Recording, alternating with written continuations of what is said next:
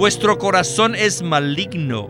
Por tanto, todas las maldades no están fuera de vosotros, sino dentro de vosotros.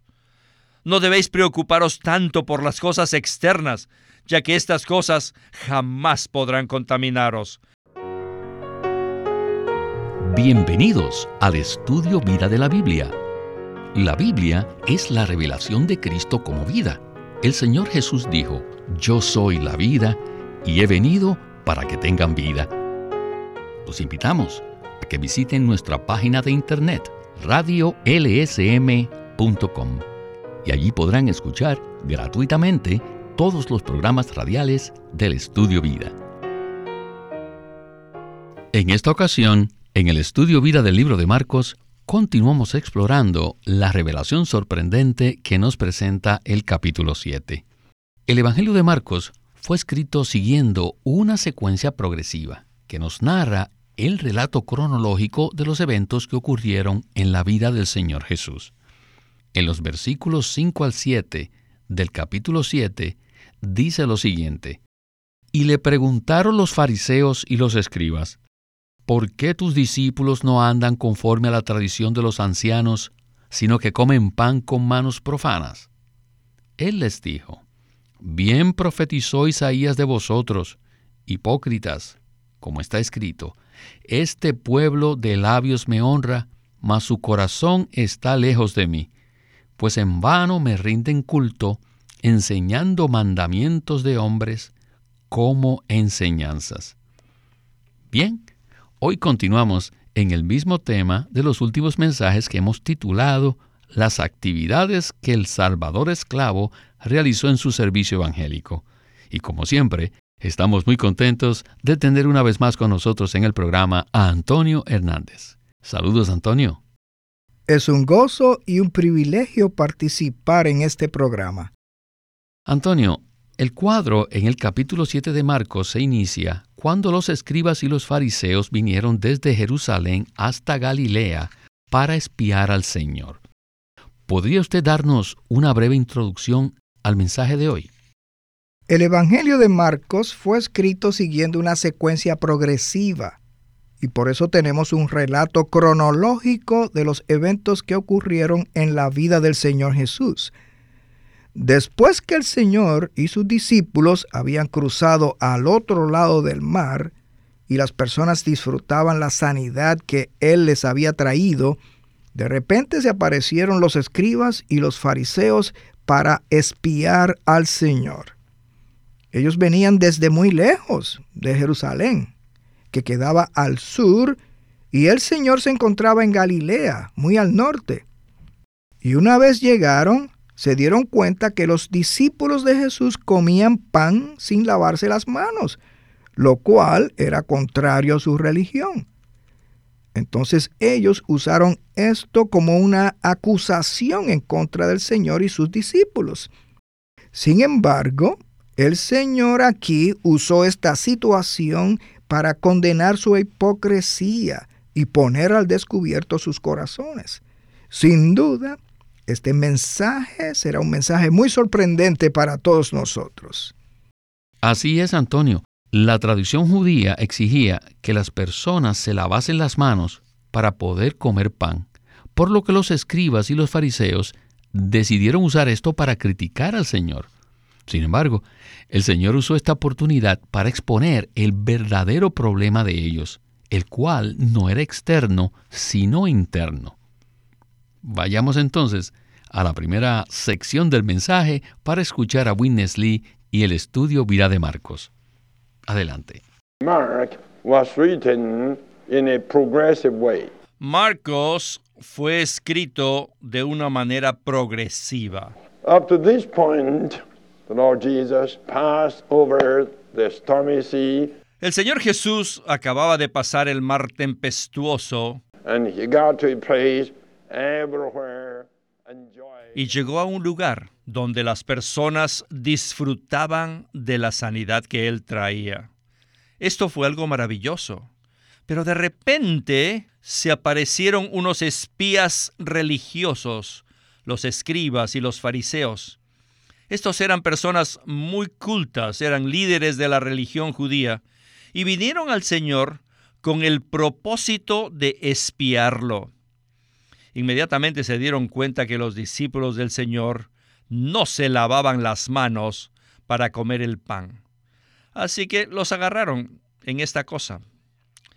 Y usaron esto para acusar al Señor y le preguntaron, ¿por qué tus discípulos no andan conforme a la tradición de los ancianos, sino que comen pan con manos profanas?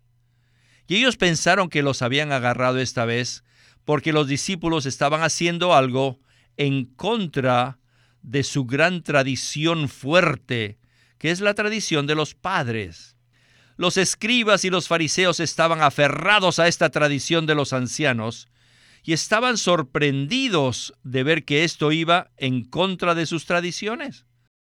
Aunque esto nos parezca una simple historia, nos damos cuenta que era necesario que el Señor se ocupara de la condición interior del hombre.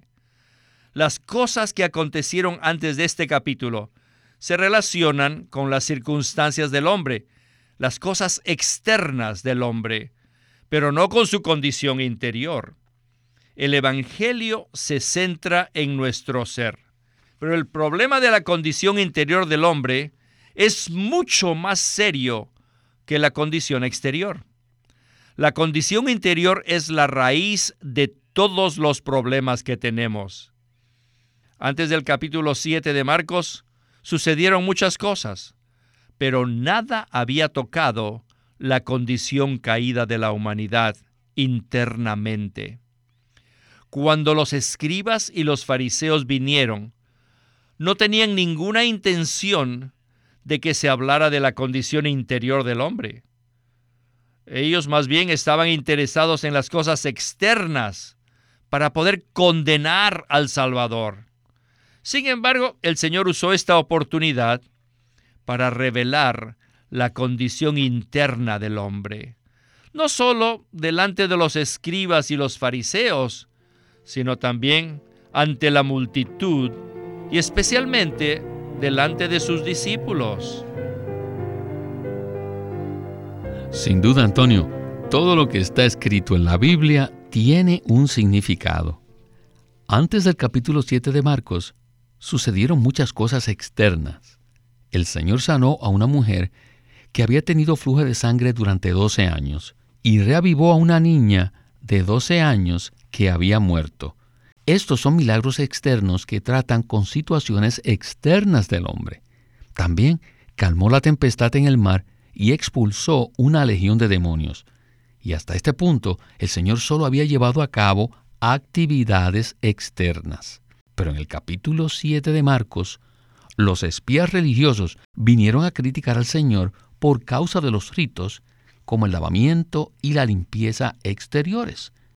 No obstante, el Señor usó esa oportunidad para exponer la condición interior del hombre. ¿No es esto sorprendente? Claro que lo es, Víctor.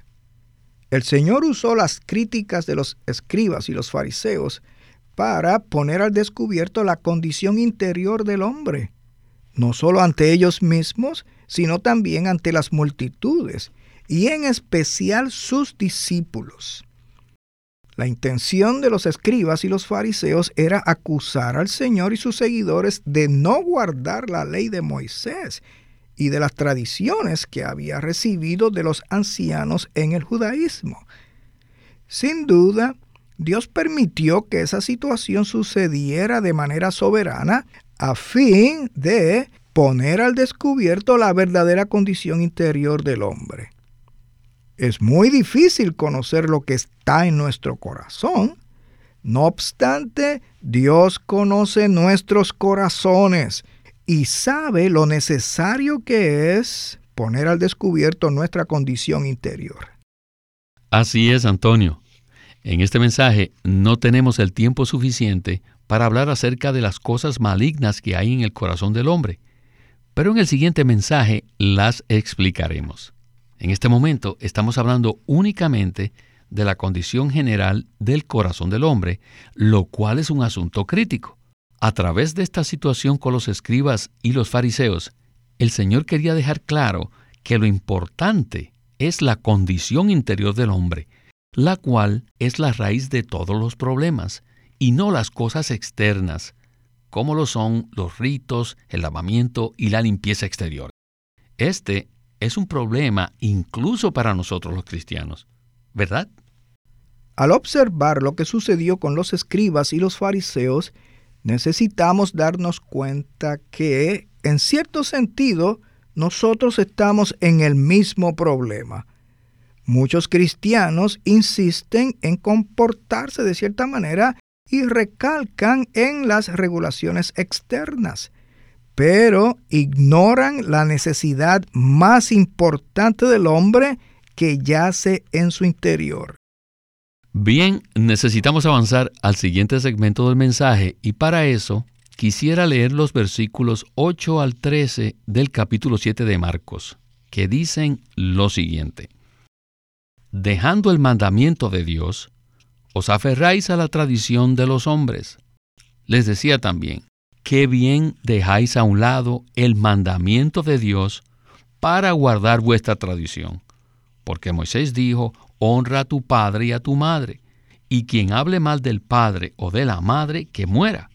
Pero vosotros decís, si un hombre dice a su padre o a su madre, ya es corbán, es decir, ofrenda a Dios todo lo mío con que hubiera sido beneficiado, que no haga más por su padre o por su madre, invalidando la palabra de Dios con vuestra tradición que habéis transmitido y hacéis muchas cosas semejantes a estas. No hay duda que este es un cuadro verdaderamente impactante. Regresemos con Winnesley. El Señor apartó a algunos de sus discípulos para hablarles algo adicional. But that wasn't all. Then y luego el Señor entró en una casa con sus seguidores más íntimos y allí les explicó todas estas cosas. Finalmente, en definitiva, ¿quiénes recibieron el beneficio? El beneficio lo recibieron los seguidores más íntimos del Señor, porque no solo vieron claramente la situación exterior del hombre, sino también su condición interior. El Señor no solo resuelve los problemas externos del hombre, sino también sana su condición interna. Antes del capítulo 7, el servicio del Señor estaba enfocado en resolver la situación externa del hombre. Pero los escribas y los fariseos crearon una buena atmósfera, le dieron la oportunidad al Señor de tocar la condición interna del hombre caído. El Señor era como un cirujano aquí y los fariseos eran los opositores profesionales. Y el Señor los puso en el lecho del quirófano y allí les abrió el corazón de ellos y se los mostró diciéndoles, hipócritas, solo os preocupáis por lo exterior. Ustedes sois falsos y no os interesa la condición interior del hombre.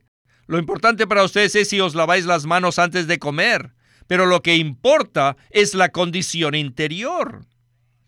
Estos espías profesionales vinieron al Señor para hallarle alguna falta y acusarlo, pero todos fueron reprendidos por él.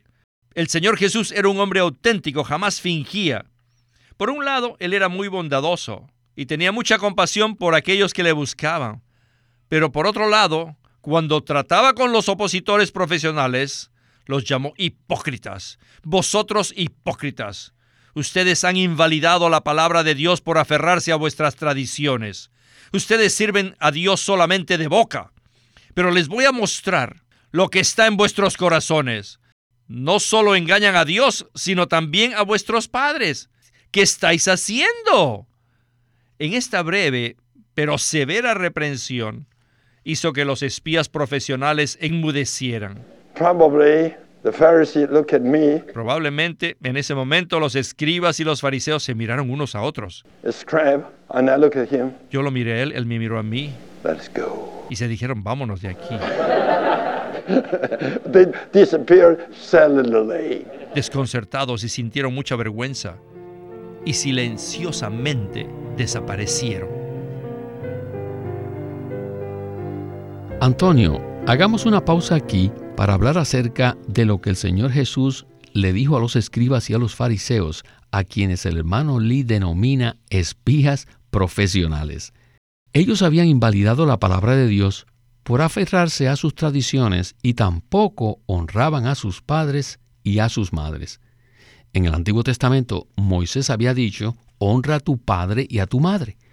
Pero de alguna manera, los escribas y los fariseos enseñaban que no se debía honrar a los padres, invalidando así la palabra de Dios con sus tradiciones. ¿Qué nos puede usted comentar en cuanto a esto? Esta es una aplicación muy interesante al punto de honrar a nuestros padres. El mandamiento de Moisés quiere decir que los hijos deben honrar a sus padres, cuidando de sus necesidades cuando la situación así lo requiera.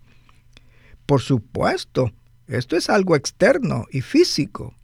Sin embargo, los escribas y los fariseos decían que si aquello con lo que sostendrían a sus padres era corbán, es decir, era una ofrenda para Dios, ya no tenían necesidad de hacer nada más por ellos.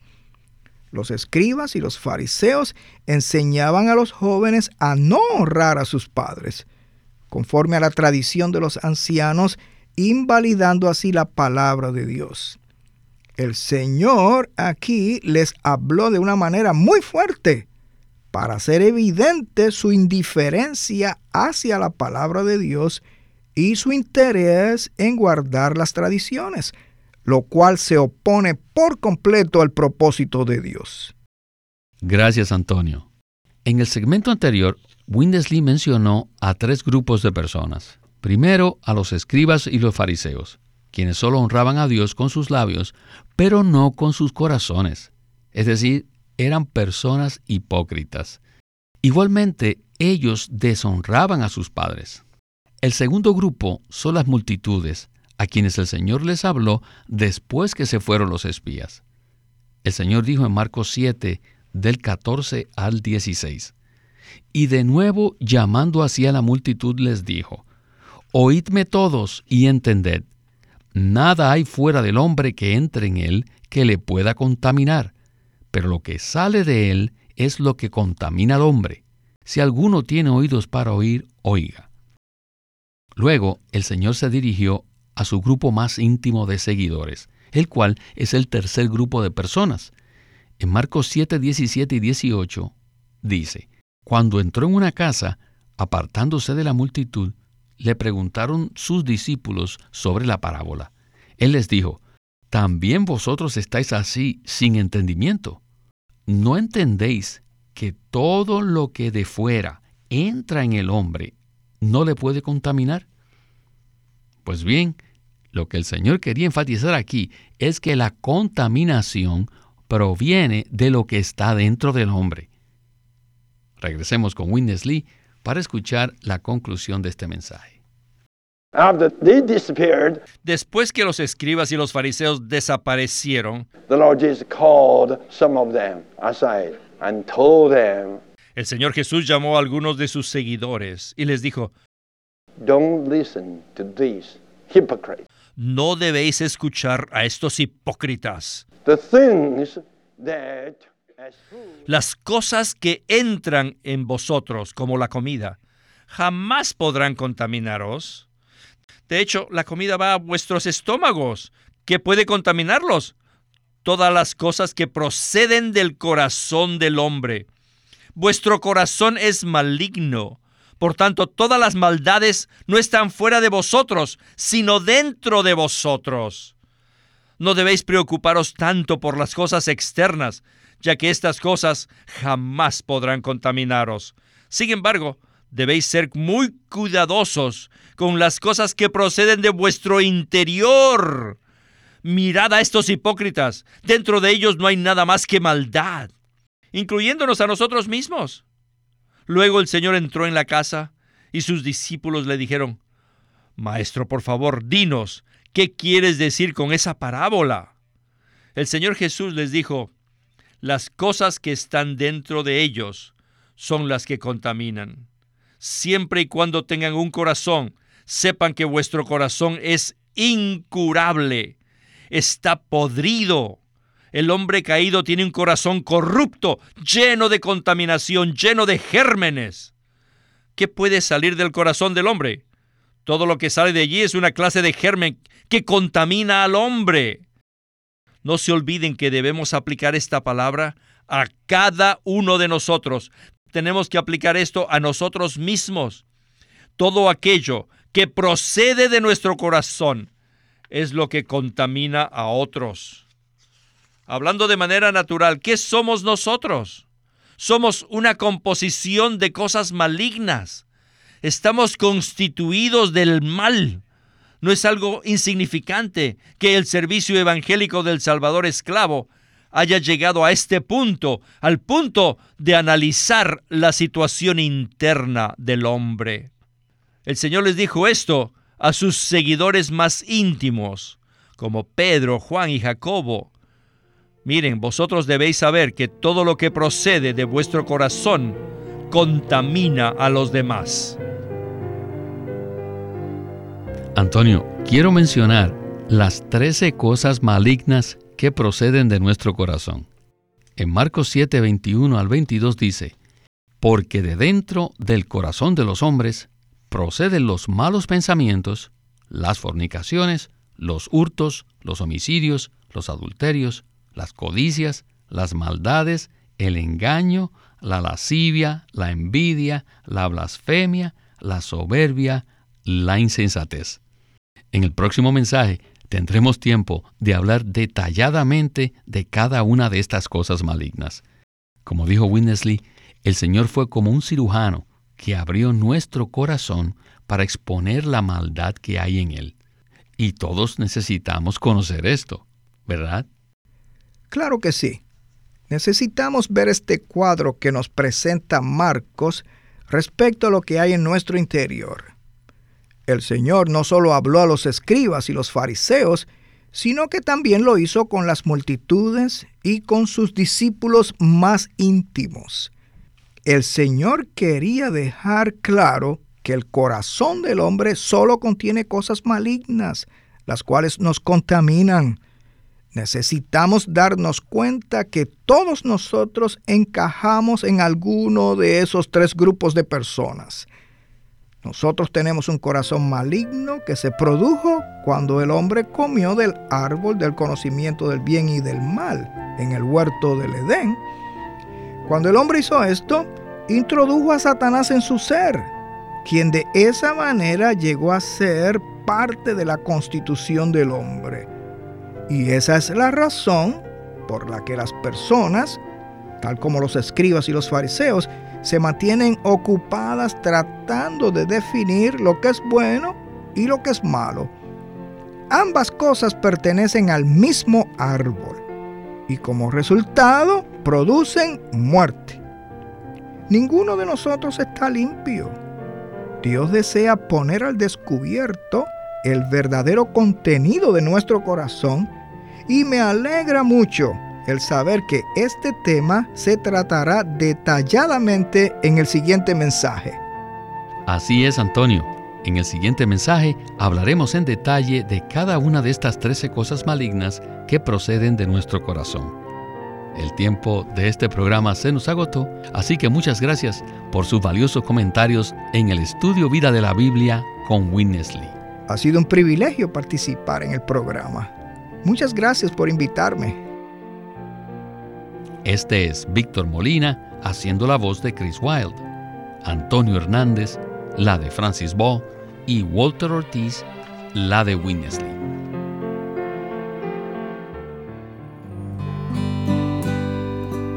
Living Stream Ministry es una casa publicadora de los libros de Watchman Nee y Witness Lee. Y queremos decirles que entre ellos hay uno titulado El Ministerio de Oración de la Iglesia, escrito por Watchman Nee este libro presenta qué clase de ministerio de oración debe tener la iglesia en un mundo que necesita a Dios desesperadamente. Muchas veces Dios parece estar limitado e impedido a realizar su propósito, y a pesar de las constantes necesidades, su capacidad no tiene límite. Sin embargo, Existe un límite a lo que Él está dispuesto a hacer sin la cooperación de la iglesia por medio de oración. La oración de la iglesia tiende los rieles sobre los cuales Dios puede desplazarse para cumplir su propósito eterno. En el ministerio de oración de la iglesia, Watchman Nee presenta los principios bíblicos relacionados con la clase de oración que ata en la tierra lo que es atado en el cielo y desata lo que se desata en el cielo. Mediante la oración de la iglesia, todo límite y todo estorbo al cumplimiento de la voluntad de Dios puede ser eliminado. Esperamos que todos puedan leer este libro llamado El Ministerio de Oración de la Iglesia, escrito por Watchman Nee.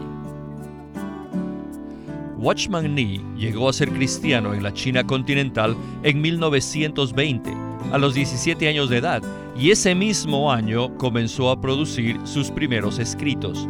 En casi 30 años de ministerio se demostró claramente que él era un don especial que el Señor dio a su cuerpo con el fin de adelantar su obra en esta era. En 1952 fue encarcelado por su fe en Cristo y permaneció en la prisión hasta su muerte en 1972. Sus palabras, sus escritos, continúan siendo una rica fuente de revelación y provisión espiritual para el pueblo cristiano de todo el mundo.